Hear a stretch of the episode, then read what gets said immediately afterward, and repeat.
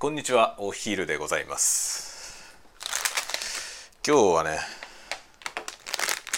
もうねなんか食料がだんだんなくなってきたよね このね袋麺を袋麺を作って食べるよ。という感じのやっつけお昼ご飯です。まあ内容が変わってもやっつけであることに変わりはないという。そういう感じでございます。でえ今日のお昼はですねちょっと朝ツイートしましたが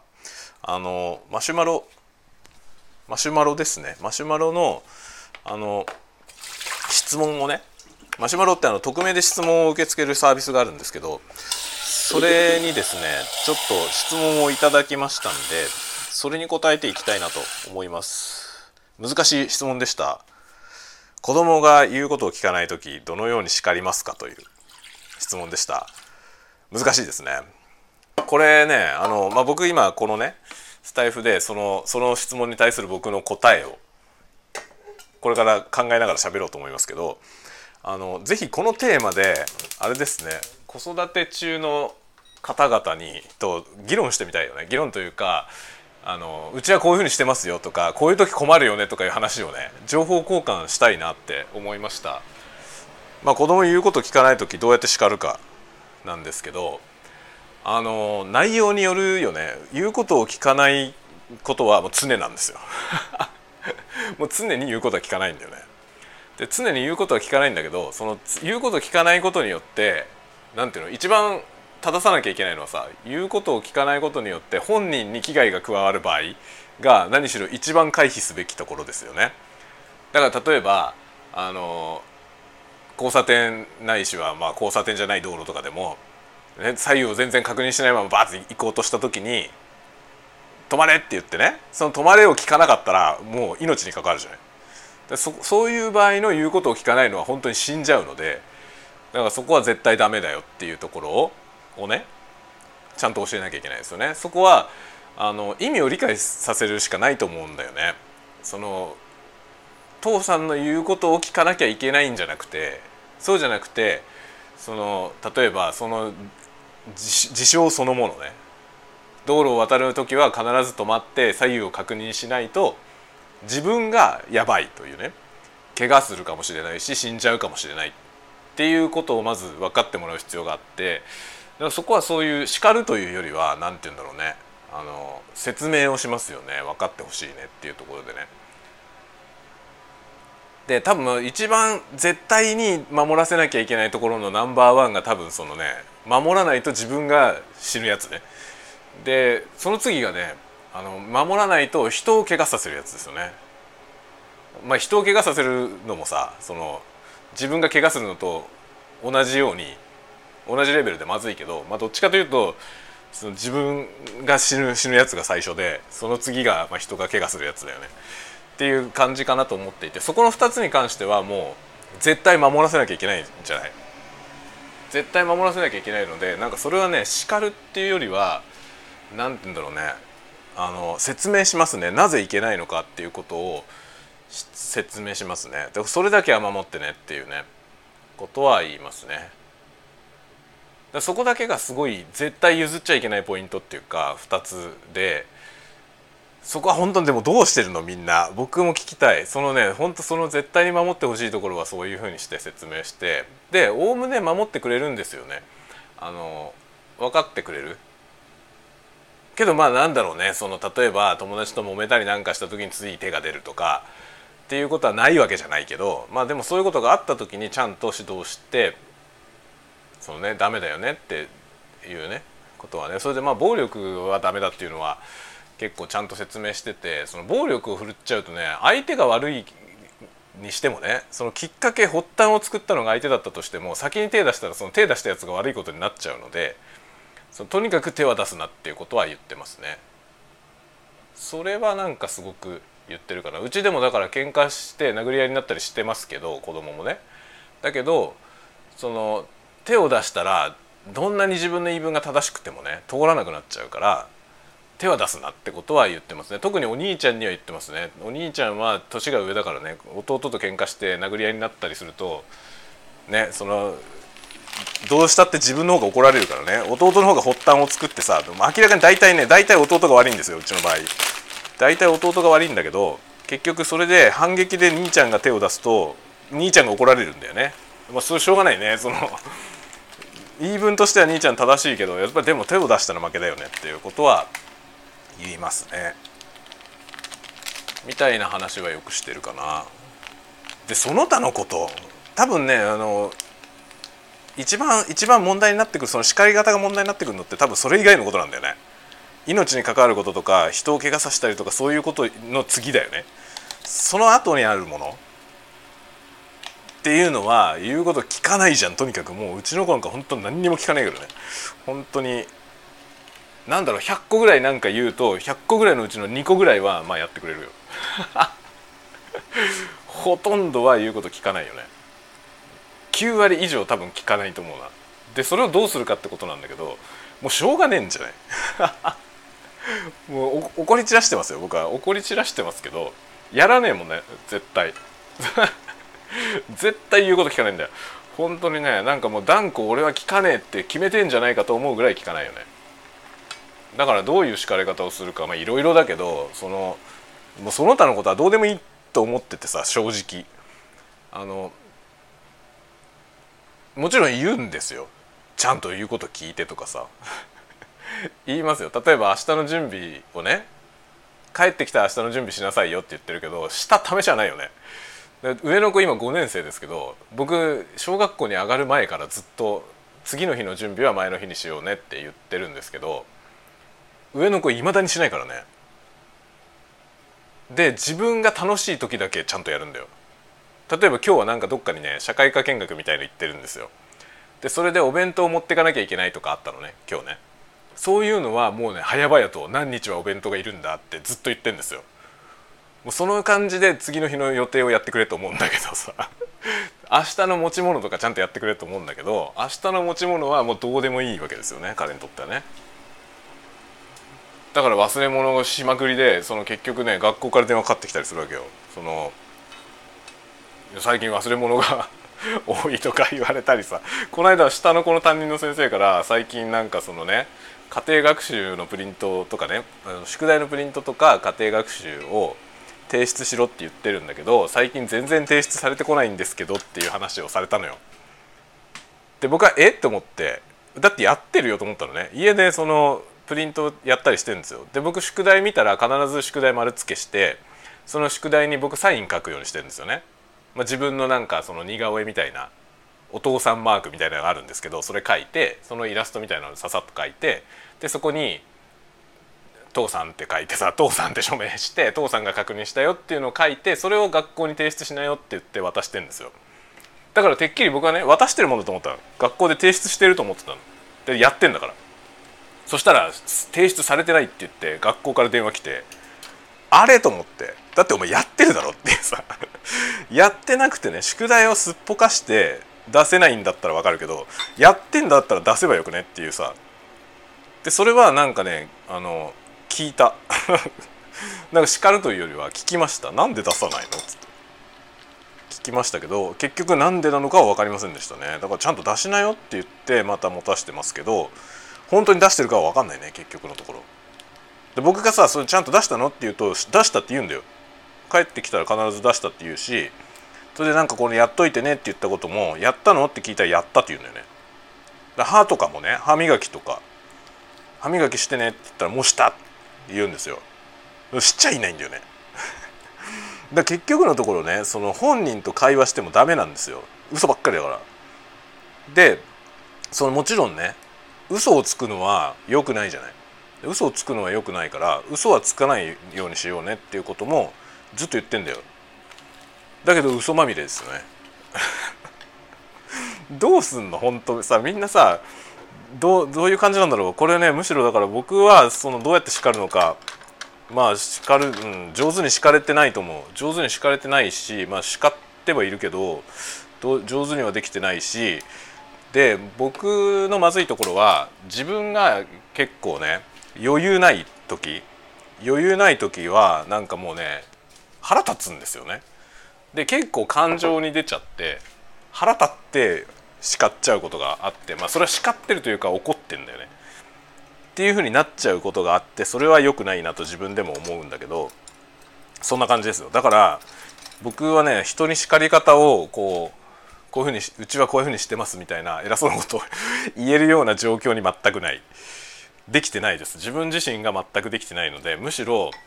なんかそのうちはこういうふうにしてますよみたいな話はね皆さんのやつを聞きたいしそういう話をどっかでしたいよね。なんかツイッターのスペースとかでもいいけどさなんかどっかで集まってその親御さんたちで集まってさその家庭の抱えている子育て子育てここが難しいよね話。ここが難しいよね話をしてお互い一個ねうちはこういうふうにしてますよみたいな話をしたいね。これなんか本当興味がある。そのでさそのやっぱりさ子供の叱り方みたいなのっていろんなのあるじゃない？そのこうやって叱るのがいいですよみたいなのあるけどあれってさ全く参考にならないんだよ。あのなぜ参考にならないかって結局ねその子供って一人一人全部違うのよね。でうちまあみんなそうだと思うけどその子供には親がいるじゃない。親がいなくて生まれる子は多分まだ今のとこいないよね。だから親がいるはずですよね。その親がそのなんていうの？法的にちゃんと親かどうかとかそういうことじゃなくて誰かから生まれなきゃこの世に存在しないよねっていう意味合いの話ね。でそういうふうにして生まれるわけですけどその子供がその兄弟であってもね例えば兄弟うちの場合は夫婦が2人でそこに兄弟2人子供がいるんですけど同じ夫婦から生まれた2人なんですよ。遺伝的に僕とうちの奥さんとの間に生まれた子供なんですよ。2人ともね。で同じような家庭で育ってるわけですよね。違う点はその下の子は生まれた時からお兄ちゃんがいるということが違うだけ。で今はもう2人兄弟2人で暮らしてるから兄弟2人とね家族4人で暮らしてるからほぼ同じ状態なんですよ。だけど全然違うからねこの2人が。まるっきり違うんですよ。でこの2人もだから要するにこの兄弟同じ親から生まれた兄弟2人だけどで2人とも男の子なんですよ。なんだけど同じ叱り方じゃダメなんですよね。お兄ちゃんと下の子と同じように叱ったらダメでやっぱりその相手に対してさ子供の一人一人に対して対応をカスタマイズしなきゃいけないじゃない。だからマニュアル化できるはずないんですよねこんなもん、まあ、子育ては多分全般に全部そうだと思うけどだからすごくよそのお子さんとか見ててもねうちの子よりずっと聞き分けのいい子とかいっぱいいるわけよ。だけどそういう子はそういう子で違う悩みがあるだろうなと思うしだか参考にはならないんだよね。結局のところ他の人がしているその子育ての事例ってあんまり参考にはならないけどあの参考にするんじゃなくて事例として聞きたいよねどういうお子さんですかって話とかこういう話してる時どういうふうになりますかとかさでこんなことが起きた時どうやって対処してますかみたいなのってそのそれをねそれを聞いて自分が真似しようってことじゃなくてさお互いこうなんかそのたくさんの事例を知ることでああこんなにも多様なんだっていうねことが確認できるじゃん。そういう意味合いでなんか情報交換したいなってすごく思いますね。これがだからいわゆるママ友っていうことなんだよねきっとねママ友っていう言葉も変だと思うけどさなんでママしかないのって思うんだけどママ友って多分その子育てしてる親同士の交流のことじゃない？と僕は解釈してるんだけどだから僕はパパだけどママ友みたいな人はいるんだよね。その子育てされているお父さんよりお母さんで別にパパ友でもいいけどさそのお父さんとも交流があるしお母さんとも交流があるけどでいろんな話聞くじゃないお宅のお子さんはどんなですかっていうさまあお宅のお子さんがどんなですかとは聞かないけどまあ大体会えばさ子育てしてる親同士で会えば大体子供の話になるんだよね。それで大体悩みの話になるじゃん。うちの子こういうところがこうなんだけどさってこういう時どうしてるっていう話になるじゃん。それをさやりたいないろんな人と。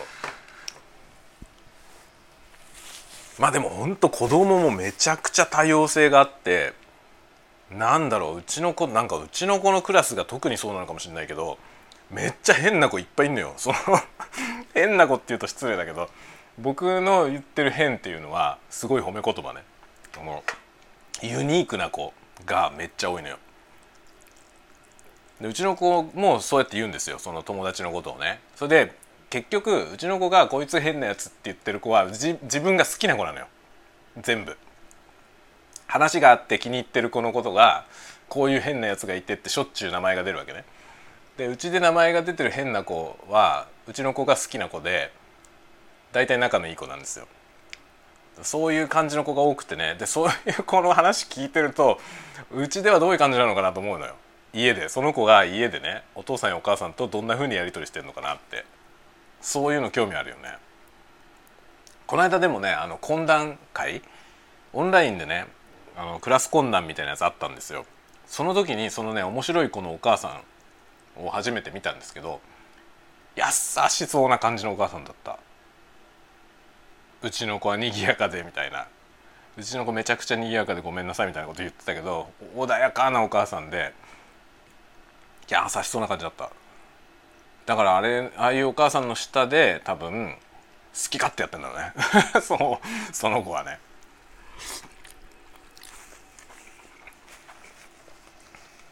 そう伸び伸びやらせてもらってんだろうなっていう感じだったりとかね。するよね。どうやって叱ればいいんだろうね。本当に、まあ、言うことは聞かないんだよな本当。言うこと聞けって言ってもさ聞けって言ったところで聞かないよね。分かってるんだよ。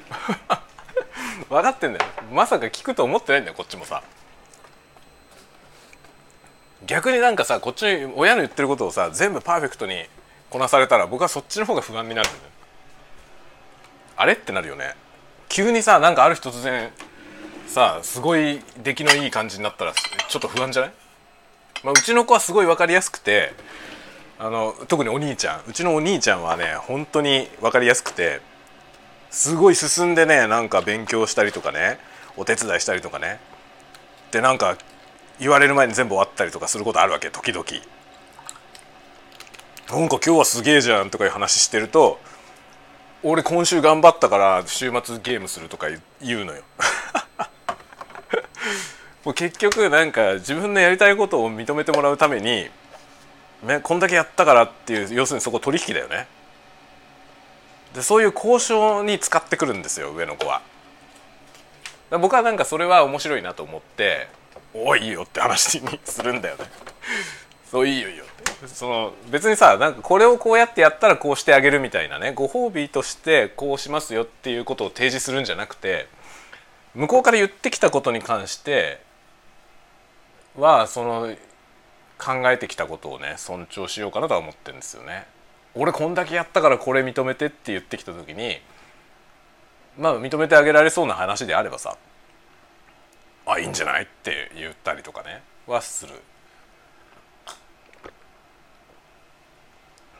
まあ、基本的になんかその何かを頑張ったことに対して報酬を出すってことは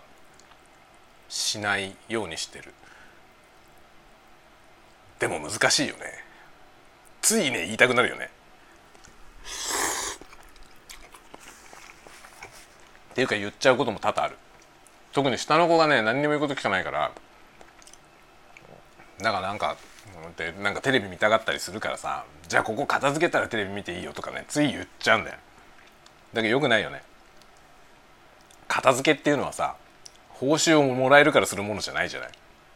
片付けをしたら何かもらえるって思っちゃうのは良くないと思うんですよね。もらえないんでねやんねえってなるから。違うと思うんですよ。それは絶対ダメだなと思いながらもでも目の前のそのぐちゃぐちゃを何とかしてほしいからねついつい言っちゃうのよね。もうテレビ見たいとか言ってるからさもうテレビ見たいんだったら見る前にこれ片付けろとかって言っちゃうけどそれは多分良くないんだろうな。難しいよね。だから理想はさいろんな理想があるじゃない。で子育てもさこういうふうにしたらいいんだろうなって分かってんのよ。そういう理想はいろいろあるんだけどでさ理想通りにやりたいと思うのよ。多分思わない人いないと思うけどさその何事もね理想があってその理想論に向かってさこういうふうにやりたいなって思うじゃない？うまくいかないよね。どんだけ思ってもさ。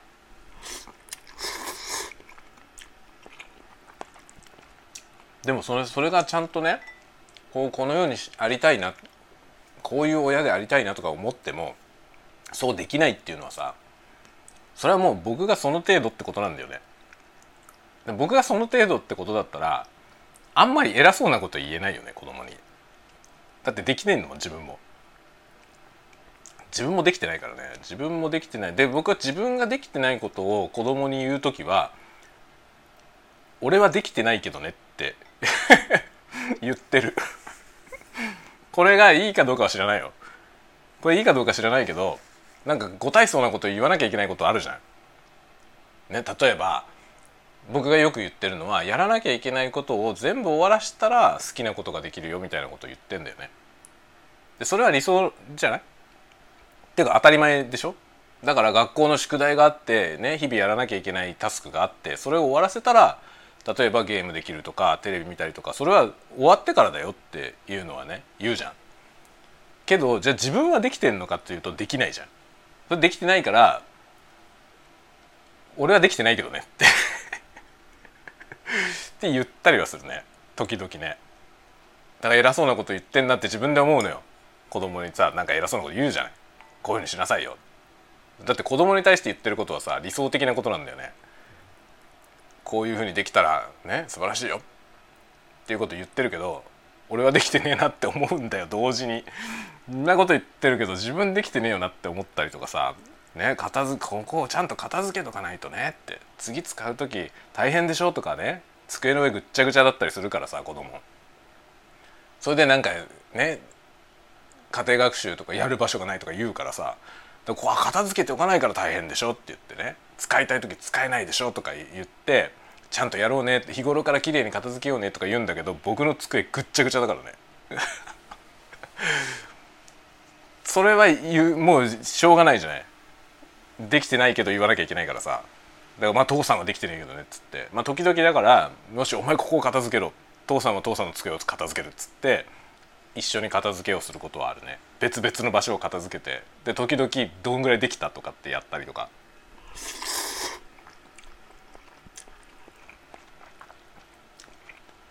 してますね。本音と建前みたいなのあるよね。本音と建前みたいなのあるけどそういうのってさ子供って見破るからさ。だからあんまごまかしさないっていうのは気をつけてるかも。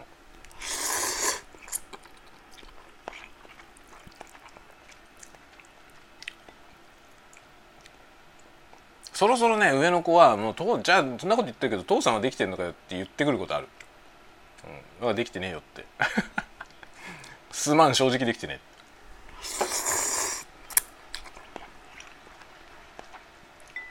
だけどできた方がいいぞって話はする。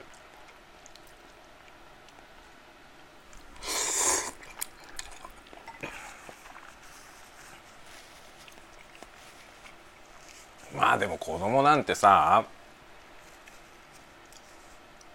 親よりさはるかに有能なんだよ。有能だし希望があるじゃない。これからだからね。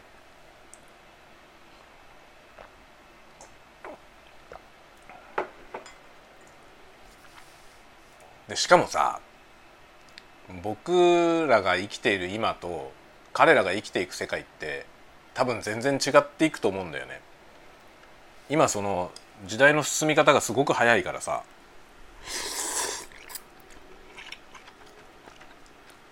もう当たり前のものが環境がね。ごめんなさい。今ちょっとね袋麺のラーメンにね桃屋の辛さ増し増し香ばしラー油を入れて食べてたんだけどめっちゃむせた。めっちゃむせたのでちょっと録音止めてそれだけ食べちゃいました。で 今食べ終わったんで続きをいきますね。何の話だっけ？もうなんか何の話だったか分かんないですよ。そうそう子供がね。そう子供は親よりも希望があるしあの可能性のある生き物だからさ。まあ基本的に何て言うのかなあれですよねあの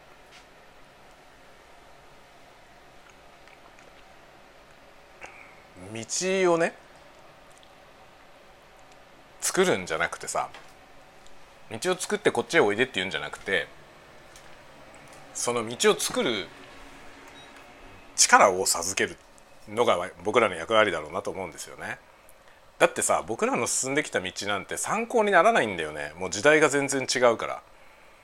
だからそのまあそれなりにね経験値があってさ親には親はそれは年の功があるじゃん。ね、普通親はさ子供よりも年がいってるからその分見てきた道がいっぱいあってその経験値は高いでしょ？だけどその経験値って彼らにとってあんまり役に立たないんだよね。なぜなら彼らの生きていく時代は全然違うものだからでその全然違う時代に生きていく彼らを育てるにあたって僕らにできることって何なのかっていうとさその状況がいろいろ変化した時にそれに対処していける力だと思うんだよね。それさえあればさまあなんとかなるじゃないそういろんな時代が変化していった時に、まあ、それまでの自分の価値観みたいなものがひっくり返るような事態って多分いっぱいあるし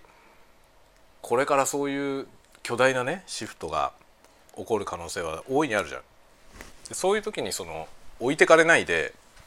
そこに乗っかっていけるかどうかって適応能力だと思うんですよね。そういうものを身につけてほしいわけ。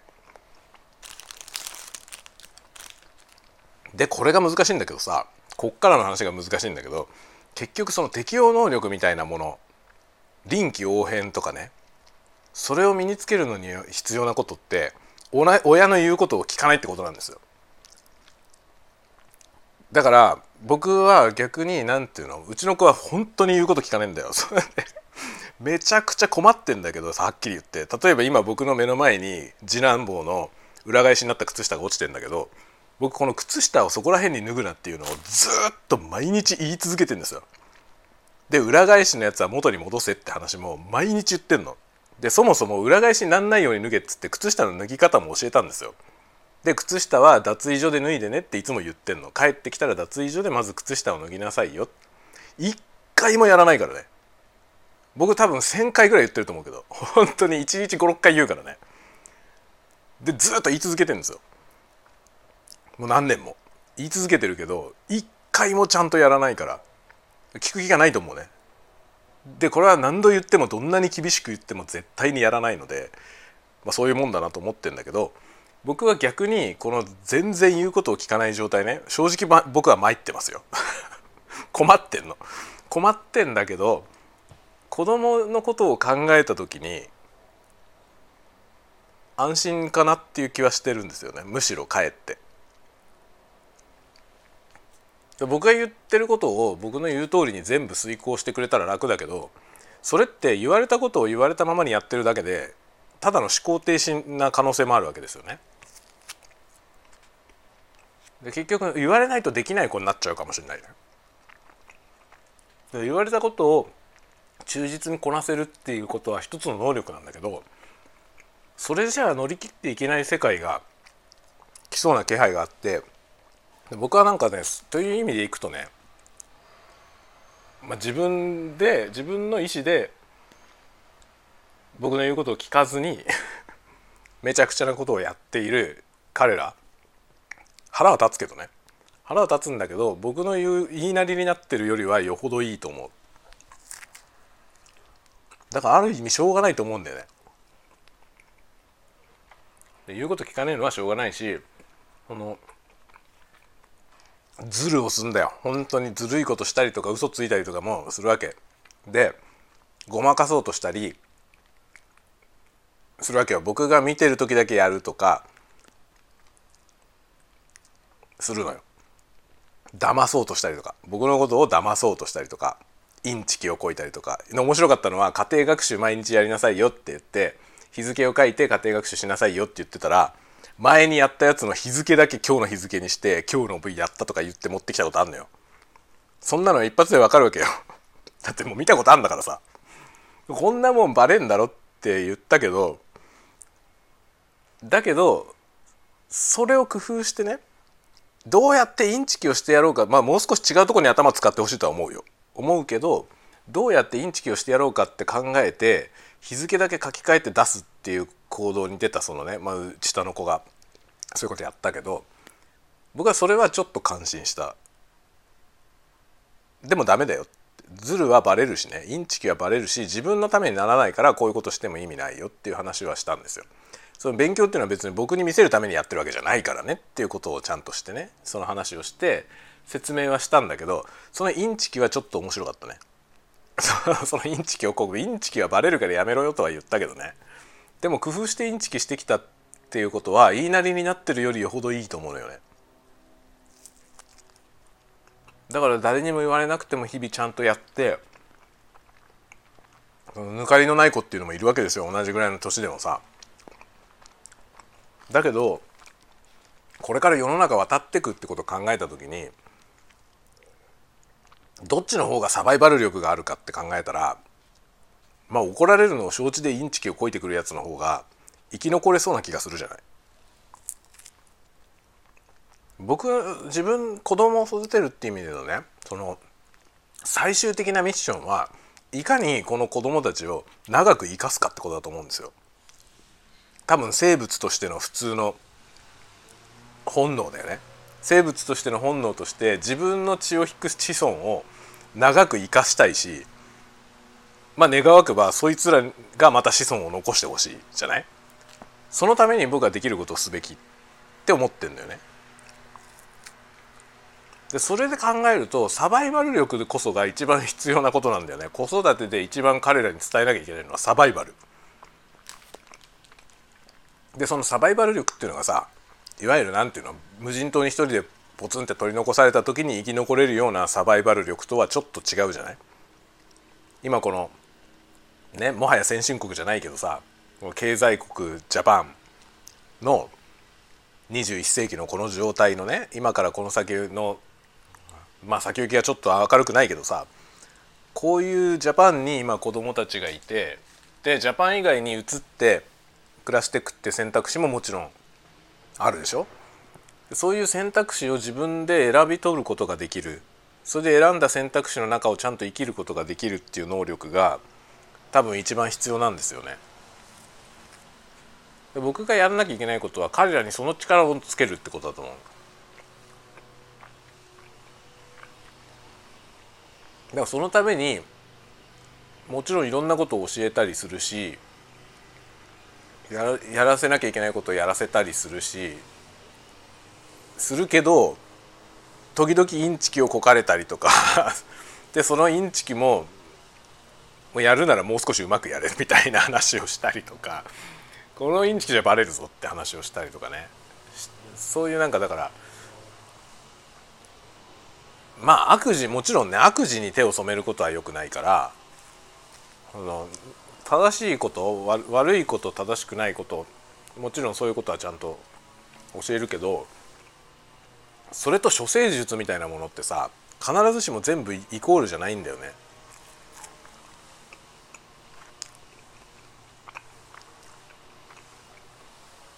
だからなんかそのずる賢さみたいなのってさ全くなかったら多分生きていくの大変だと思うんだよね。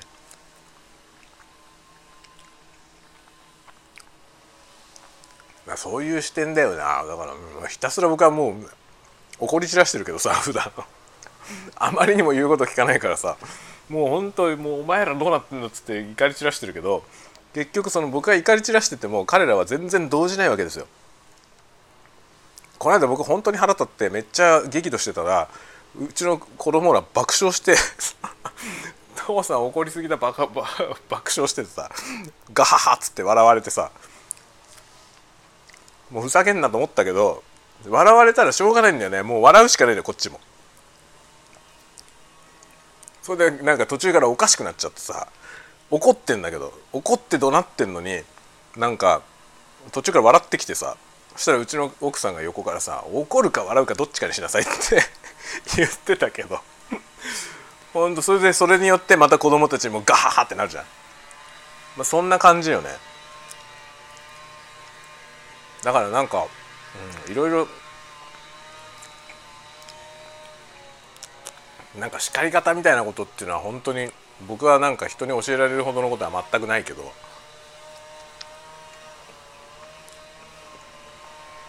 あのね、一つ意識してるのは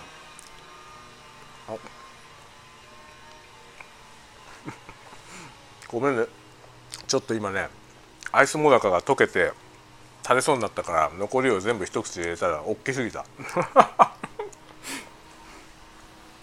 そうそうですね。その子供と接する時のまあ気をつけてること。叱り方ってことじゃなくてね。で気をつけてることはね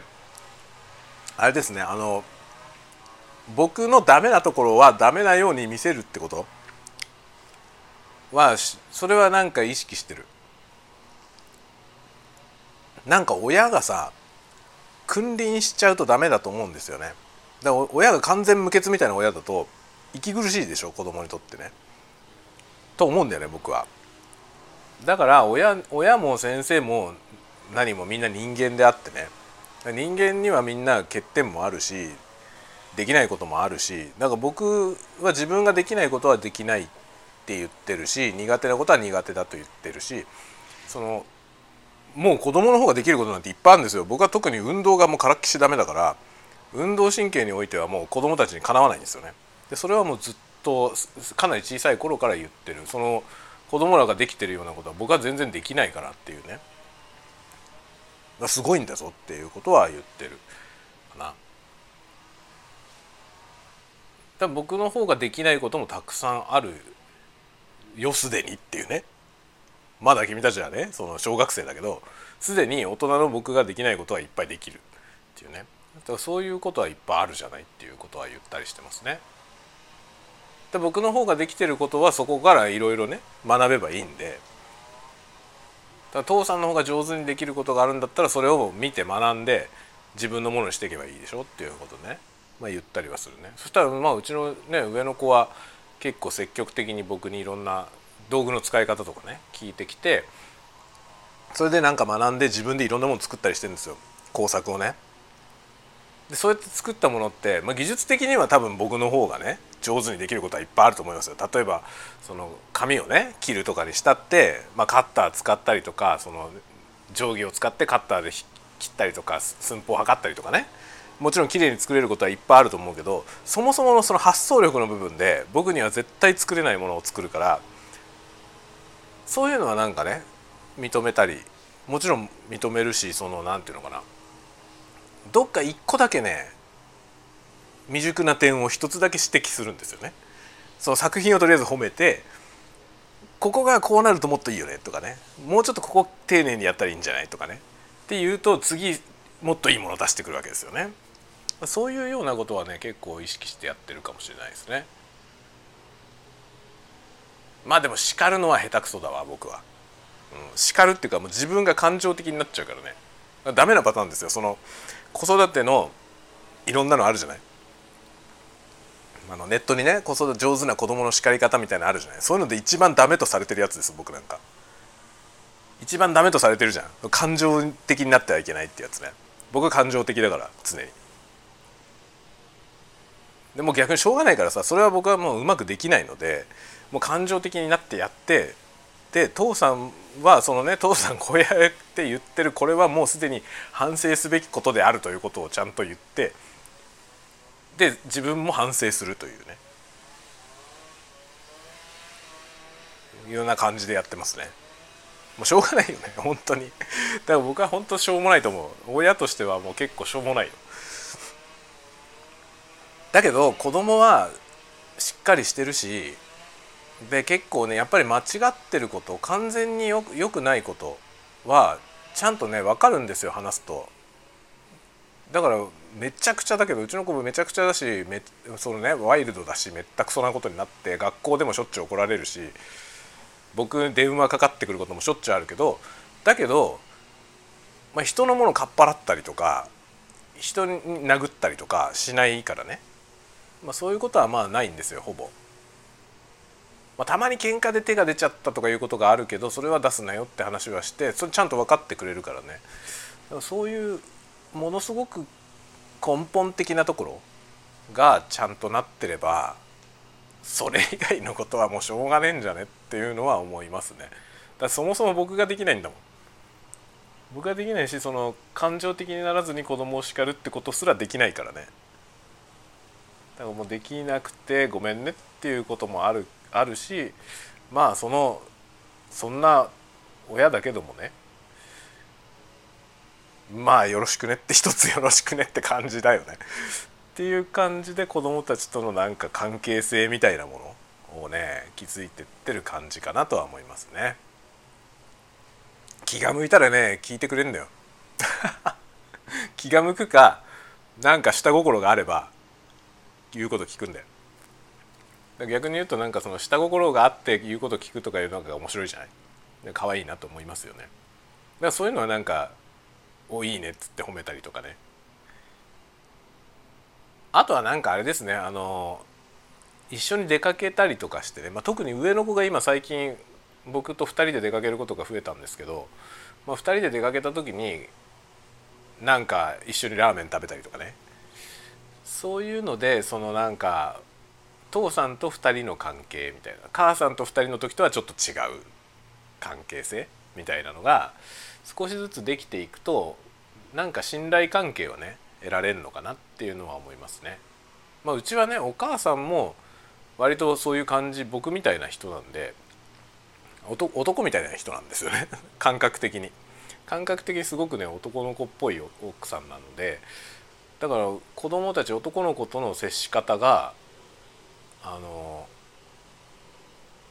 上手上手だねって思いますだからなんか奥さんも子供と2人でどっか行ったりとかね下の子と2人の時もあれば上の子と2人の時もあるけど2人でどっか行ったりした時になんかねこっそりガチャガチャ買ってきたりするわけよ。で母さんと行った時こういうの買ってもらったとかっつってだから所さんもなんか買ってくれみたいな話になるわけよ。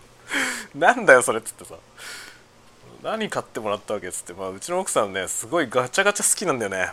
それでもうガラクタだからやめてって言うんだけどガチャガチャをね買ってくんのよ。ガチャガチャ買うのが好きなんだよね。だから子供もさ欲しがるでしょ？そんなもんどう考えてもいらないでしょっていうものなんだけどあれ回すのが好きなんだよね。だから買ってきちゃうわけよ。それでお母さんと出かけていくとなんかそうやってどうでもいいようなガチャガチャ買ってくれるからさ。でまあそれでお母さんと出かけたいなっていうのがあったりするわけよね。で父さんと出かけたらなんかラーメン食えたりとかね。そういうのがあるとさ子供はそういうのをうまいことを使うじゃない。このタイミングでこういうことだったらお母さんと一緒に出かけた方がいいかなとかさ。なんかそういうふうにしてうまいこと立ち回ってってもらえばいいのかなっていう感じがしますね。だからそこら辺も全部いろいろ黙認だよね。人でねそう2人でなんか抜け駆けしてきてみたいなことはあるけどさ。いいんじゃない？そういうのはって思ってる。だからまあそういう中からさその処世術を学んでいけばいいと思うんだよね。もうほんと絶対それなんだよね。その他者との関係性でしょ？生きてくってことはさ。まあうちの子はそういうコミュニケーションができるからいいかなと思うんですよ。気づいたらなんか隣のうちで焼き鳥食ってたりとかするからね。あの庭でねおっちゃんが焼き鳥焼いてたりするんですよ。その北海道って結構そのバーベキュー文化がすごくてさ。あの結構土日になるとねみんなそこら中夏夏場は特に。そこら中ねみんな外にあの七輪とかコンロとか出してさ焼肉したりしてんですよ。それがもうほんと毎週やってんのみんな。うちはめったにしないんですけどそういうのやってるからうちの子とかさで子供だとみんなねその近所のおっちゃんたちみんなもう結構年配の方が多いんでもう子供が行くとさ「何してんだ?」とか言って「お食うか」とか言って呼んでくれちゃうじゃない？だからうちの子ちゃっかりねいろんなところの家の焼き鳥とかね食ってんのよ。すげえもうねそういう感じですよ。でそれはさだからその勝手に人ん家に上がり込んで物食べないでよっていうことは言ってるけどだけどもうそれは言ってるけど黙認なんだよね。でそうやってなんかねちゃっかりしてこうなんかもらってきて食べてたりとかっていうのはその知らない人からだと困るけど近所のねそのどこに住んでる誰なのか分かってる人にそうやってなんかねもらってきたり食わしてもらったりっていうのは別に悪いことじゃないんでまあその近所で焼き鳥食ってるとかはねそのちゃんと食うなら食うでうちに言いに来なさいよっていう話はしてますけどね。この誰々んちでこれ食ってくるよとかさ言ってねっていうことは言ってるけど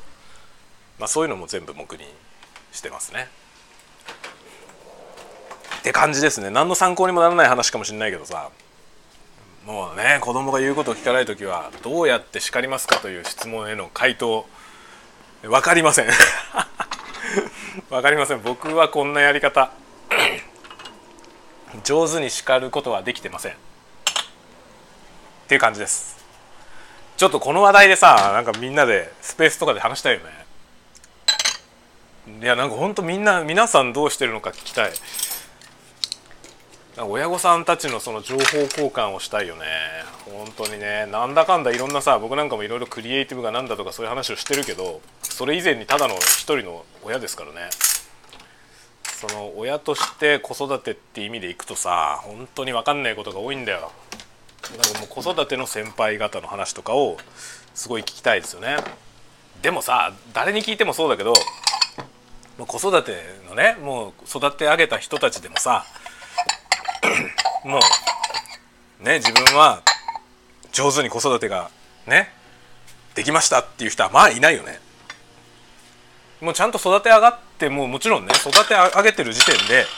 成功なんだけどだけど私の子育ては成功でしたって自分で思ってる人ほとんどいないじゃない。あの時こうすればよかったみたいなみんな思ってるじゃない。で結局のとこさ結論として最終的にそれでも子供ってちゃんと育つんだよね。親がヘナチョコでもさ 親がヘナチョコでも子供ってちゃんと育つんだよ。だからなんかなんていうのかな。あんまり気負わないでやっていこうかなとは思いますね。パーフェクトな親であれるわけがないじゃない。何に対してもパーフェクトじゃないからさ僕なんか。もう穴だらけなんでもう穴だらけだけどね健やかに 健やかに育ってくれて今後のねその激動の多分世の中どんどん いろんな状況がね変化していく世の中に順応していけるっていうかさ。まあせめて途方に暮れてしまうことがないっていう状態を目指したいですよね。そういうふうに育てられればもう僕は成功かなと思ってる。僕だ自分に甘すぎんだけどさ僕は。僕は自分に甘すぎるけど、うん、なんかそこそれでいいのかなって思ってますね子育てに関しては。だからそのために必要なことはねしてあげたいと思うね。その視野を広げたりとかってことですよね。変な価値観をこう一方的な価値観を植えないとかさ別に僕の価値観と子供の価値観が一致してる必要もないし僕はこう思うけどそうじゃなくてもいいよっていうね。その子供たちは自分たちの価値観で動いていいよっていうところはなんか担保したいなっていうのもありますね。でも全ては理想論だよ。本当に。そんなこと言ってるけどそれと矛盾してるようなことを僕がね全くしないのかといえば、まあ、そんなことはないよねきっと。どっかで矛盾したこともしてると思う。矛盾しようと思ってやるわけじゃないから自分ではよくわからないけどさ。だけどそんなね偉そうなこと言ってるけどできてんのって言われたら できてますっていう自信は全くないよね。っていう感じですね。本当でも子育ての話は楽しいね。皆さんとも子育ての話したいしあのいろんなお子さんのエピソードを聞きたいですね。あそういう子もいるんだとかね。話を聞きたいですね、まあ、どっかでなんか機会設けたいですね。と思いました本当に。はい。ということでお昼休み目いっぱい喋りました。ありがとうございました。どなたか存じませんが匿名の質問いただいてありがとうございました。というわけで今日のス,、えー、スタンド FM 子供が言うことを聞かない時にはどうやって叱るのか問題を話しました。ではまた後ほど夜にでもお会いしましょう。またね。